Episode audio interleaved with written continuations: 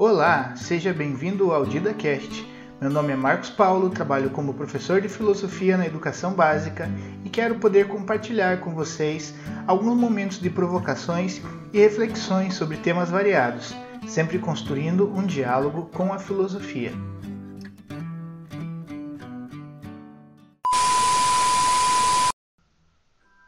No episódio de hoje, nós vamos fazer como aquele vizinho fofoqueiro e falar um pouco da vida dos outros.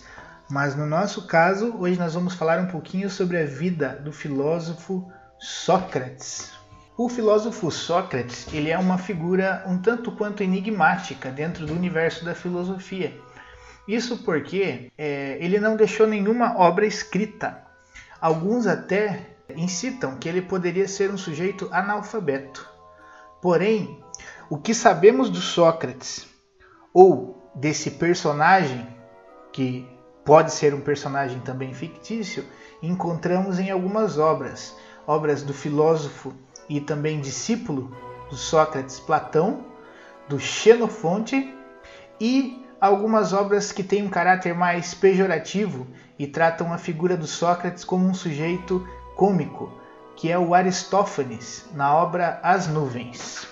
Especula-se que Sócrates tenha vivido por volta do ano 470 a 399 a.C., que tenha sido casado com a Xantipa, uma mulher que exercia o papel de parteira e que realizava o que eles chamavam de maiêutica, que inclusive vai servir como uma analogia utilizada por Sócrates para demonstrar uh, o resultado do seu trabalho que era fazer com que as pessoas parissem novas ideias. Isso porque Sócrates acreditava que era orientado por um daimon, uma espécie de espírito que influenciava ele a fazer com que as pessoas com quem ele conversasse fossem estimuladas a refletirem sobre a sua própria ignorância, quando muitas vezes afirmavam que conheciam e sabiam coisas que na verdade eles mesmos não sabiam. Sabe-se também que se Sócrates realmente existiu, ele foi alguém que serviu ao exército da sua cidade, ao poderio militar, e também era um sujeito de estatura muito baixa e era um pouco gordinho. Até aqui parece que Sócrates era um sujeito dentro da média, nada demais. Porém, ele pode ser considerado aí um dos principais filósofos da história da filosofia, especialmente no que diz respeito ao período antigo, uma vez que a filosofia antiga também pode ser entendida como uma filosofia pré-socrática e uma filosofia socrática. Mas você deve se perguntar: o que diferencia a filosofia pré-socrática da filosofia socrática?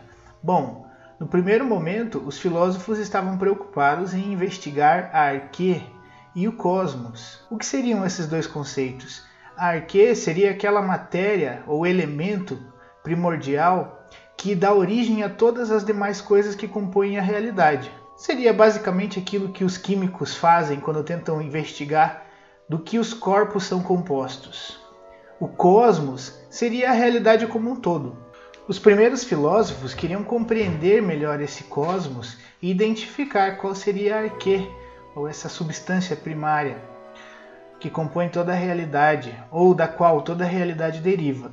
Sócrates vai ser aí um filósofo de destaque justamente porque ele faz uma transição desse pensamento cosmológico para uma forma de pensamento antropológico, que não se questiona apenas sobre o cosmos ou tudo aquilo que está ao nosso redor, mas se questiona sobre a própria natureza humana, o que é o ser humano, e tudo aquilo que apenas o ser humano pode colocar como questão: o que é justiça, o que é o bem, o que é a beleza, como podemos conhecer as coisas ou o que é o conhecimento.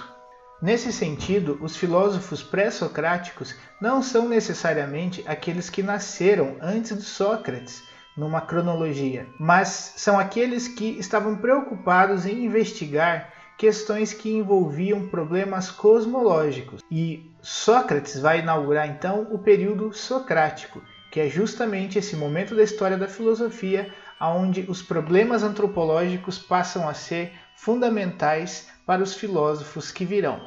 Podemos dizer também que Sócrates viveu no auge da democracia ateniense. E o que era a democracia ateniense? Era basicamente uma democracia direta, onde todo sujeito considerado cidadão poderia participar da vida pública e política da cidade. Ou seja, todas as questões que envolviam a vida pública dos moradores de Atenas eram tratadas nas assembleias, em ágoras, nas praças públicas, aonde todos os cidadãos poderiam participar e contribuir com propostas, sugestões ou formas de enfrentamento desses problemas. E foi justamente essa abertura democrática que proporcionou o maior problema da vida de Sócrates. Isso porque Sócrates estava sendo acusado por alguns moradores da cidade de estar corrompendo os jovens e abandonando a crença nos deuses da cidade. Sócrates podia ser considerado uma espécie de questionador incômodo, alguém que estava sempre procurando alguém com quem pudesse conversar e tecer uma série de questionamentos a fim de mostrar para alguns sujeitos que acreditavam ser os grandes sábios a sua própria ignorância. Por agir dessa forma, Sócrates acabava irritando muitos dos moradores de Atenas, e acredito que uma das consequências disso foi justamente essas acusações que ele recebeu e que teve que prestar contas mediante a Assembleia, Ágora, o seu discurso de defesa em relação a essas acusações que recebeu pode ser encontrado na obra Apologia de Sócrates, aonde ele dirige um enorme discurso à assembleia que estava participando do seu julgamento, a fim de demonstrar que sua intenção não era afrontar ou desacatar as divindades e tradições da sua cidade, mas era promover um ambiente de reflexão e autoanálise. Uma vez que ele acreditava que a sua missão era estimular as pessoas à reflexão, porque, segundo ele, uma vida irrefletida não valeria a pena ser vivida. No entanto, o resultado desse julgamento foi um dos piores possíveis. Sócrates teria que abrir mão do que ele acreditava que seria sua missão ou ser condenado à morte ao beber cicuta, que seria uma espécie de veneno. Sócrates então opta pela pena da cicuta, uma vez que ele não queria transgredir a missão que ele acreditava ter recebida de um daimon, que era justamente promover esse trabalho de estímulo à reflexão. Como resultado da sua morte, muitos dos seus discípulos ficaram indignados, dentre eles um dos principais filósofos da história do pensamento humano, que é o filósofo Platão, que após a morte do seu mestre, teceu severas críticas ao modelo de democracia que era praticado em Atenas. Isso porque aquela assembleia havia condenado à morte, segundo Platão, uma das mentes mais brilhantes que Atenas já tinha conhecido. Espero poder ter contribuído com você. Te aguardo para o próximo episódio do DidaCast.